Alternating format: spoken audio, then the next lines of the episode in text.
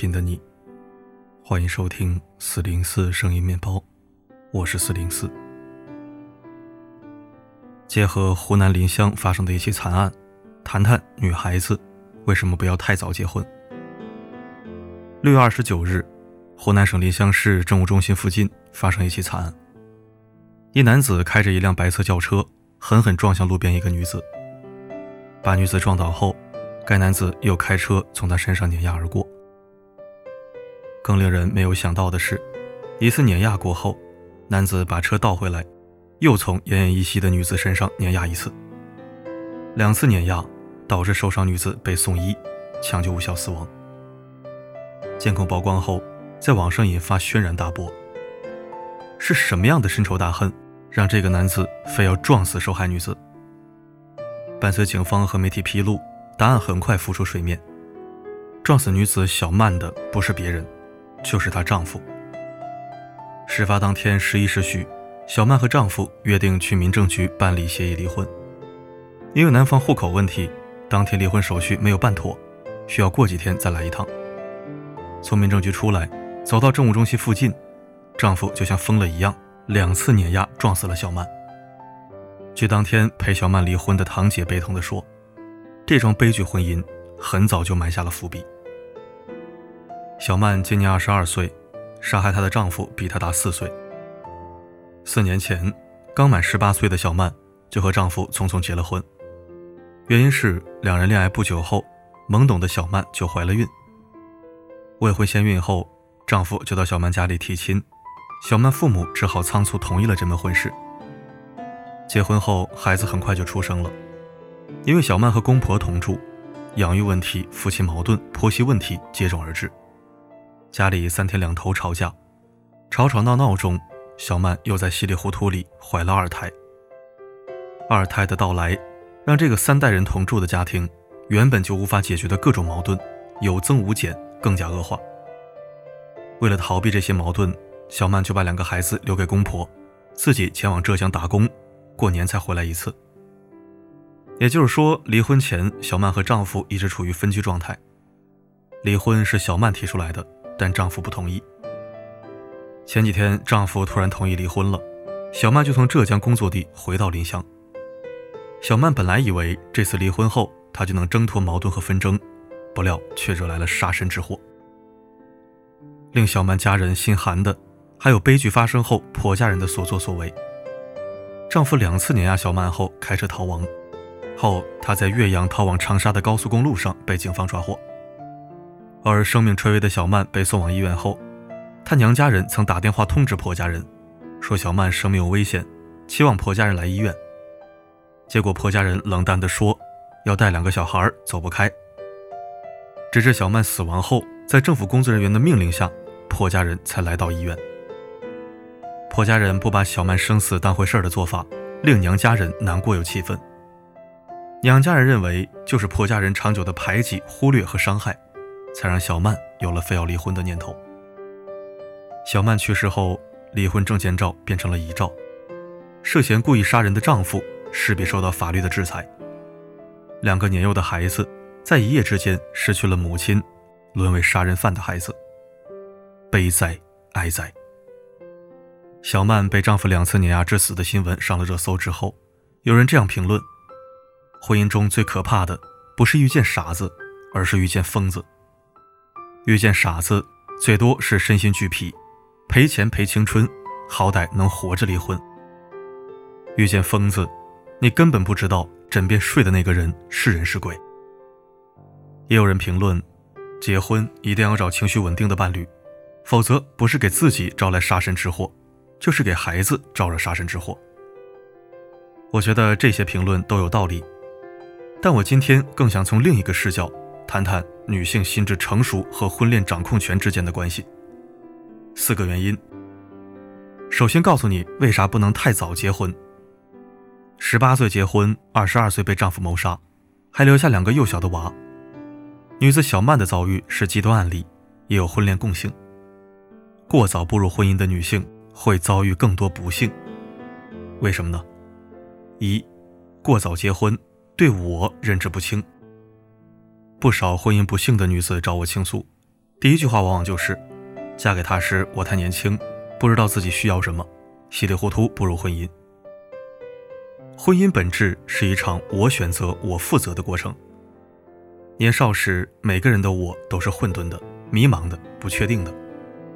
我并不清楚我需要什么样的人，渴望什么样的婚姻，又拥有什么样的人生。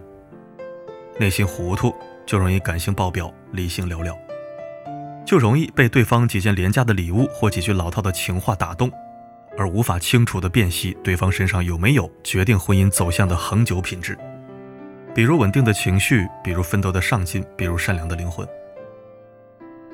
第二，过早结婚，对他了解不够。很多女人在婚后发现丈夫的种种丑陋后，开始大呼小叫：“我真是瞎了眼了，怎么嫁给你这样一个人？”其实不是眼瞎了，而是人越年轻，对爱情的执念就越重，对伴侣的期待就越多，就越容易把自己完美爱人的执念投射到对方身上。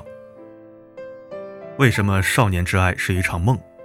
因为年少时我们活在梦境，爱的是梦中人，而不是眼前人。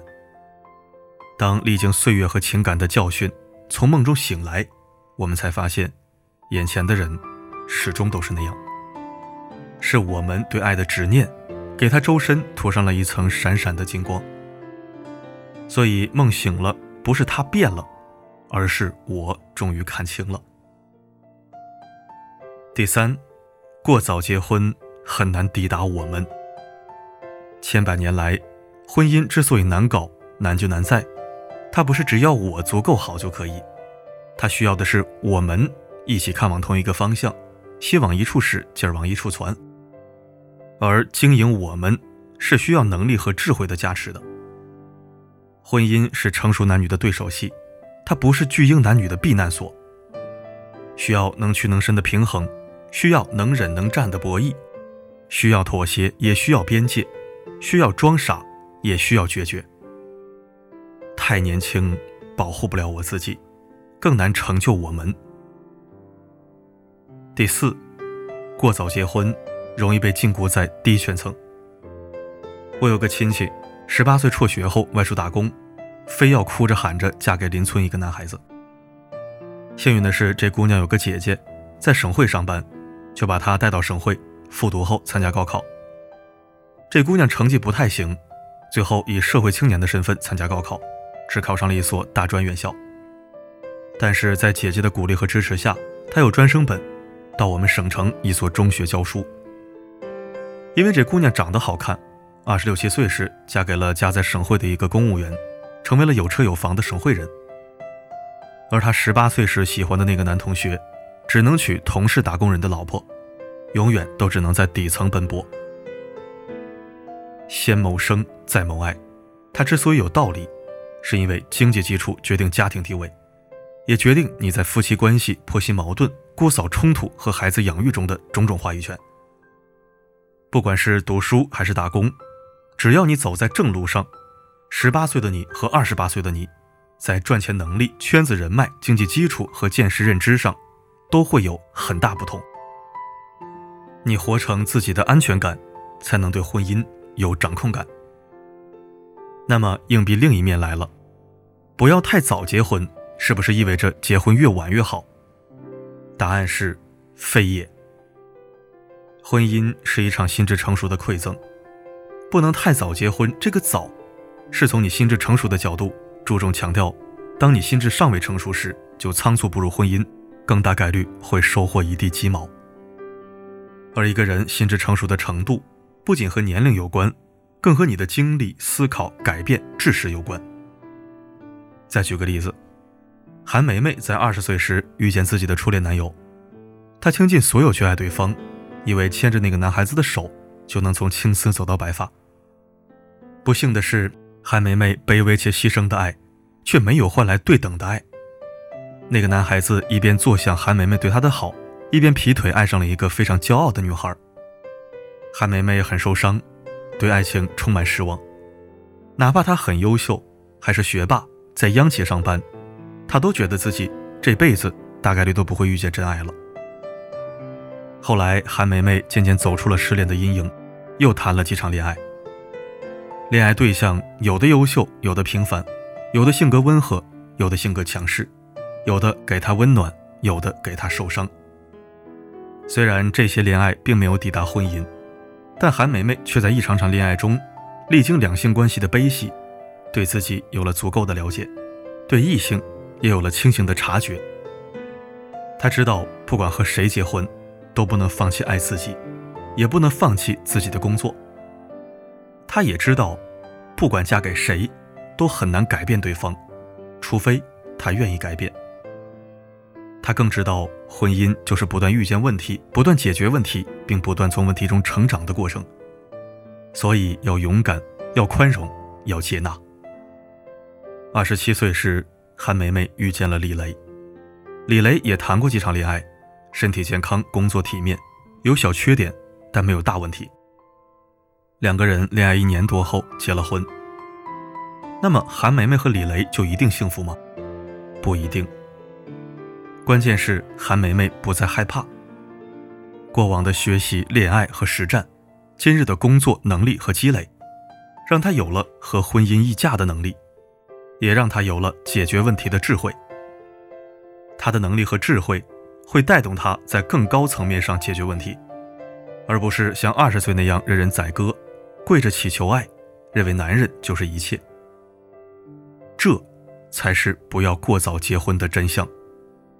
结婚是一场心智成熟的馈赠，还有在这种馈赠中，根据现实和真相，随时调整自我的修行。从岁月和经历中打捞心智成熟的自己，是比婚姻重要一百倍的事情。拥有开阔立体的自己，才拥有了关系的主动权和婚姻的金拐杖。哪怕最后婚姻并未善终，你也有能力远离伤害，保全自己。想要明月般的爱人，就先把自己的心修成一汪清湖。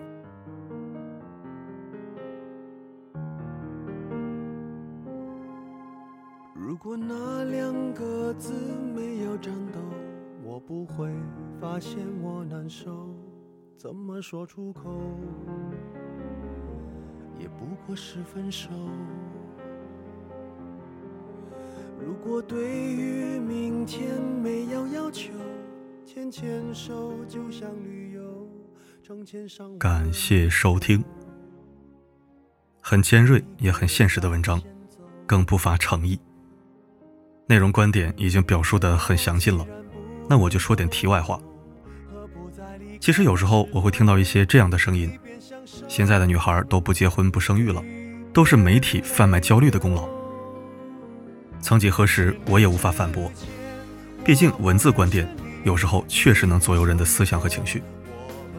但是如果没有媒体的声音，结婚率、生育率就会提高了吗？除非回到男尊女卑的一百年前，否则也未必。从前的旧时代，女人积极生育，就一定是遵从意愿的吗？并不是，只是她们没有发言权，身不由己。如今的新时代，男女平等了，共同受教育，共同见世面。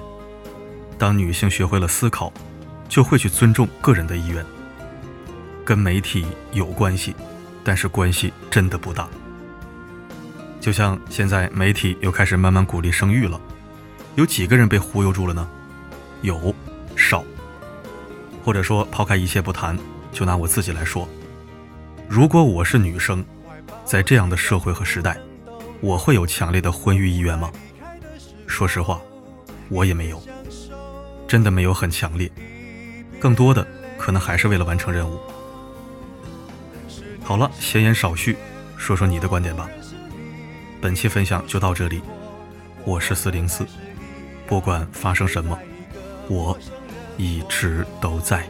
走过渐渐熟悉的街头，十年之后，我们是朋友，还可以问候，只是那种温柔，再也找不到拥抱的理由。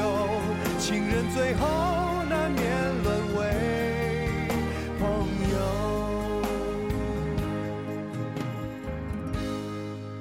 直到和你做了，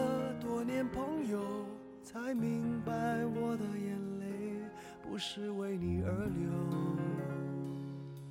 也为别人而流。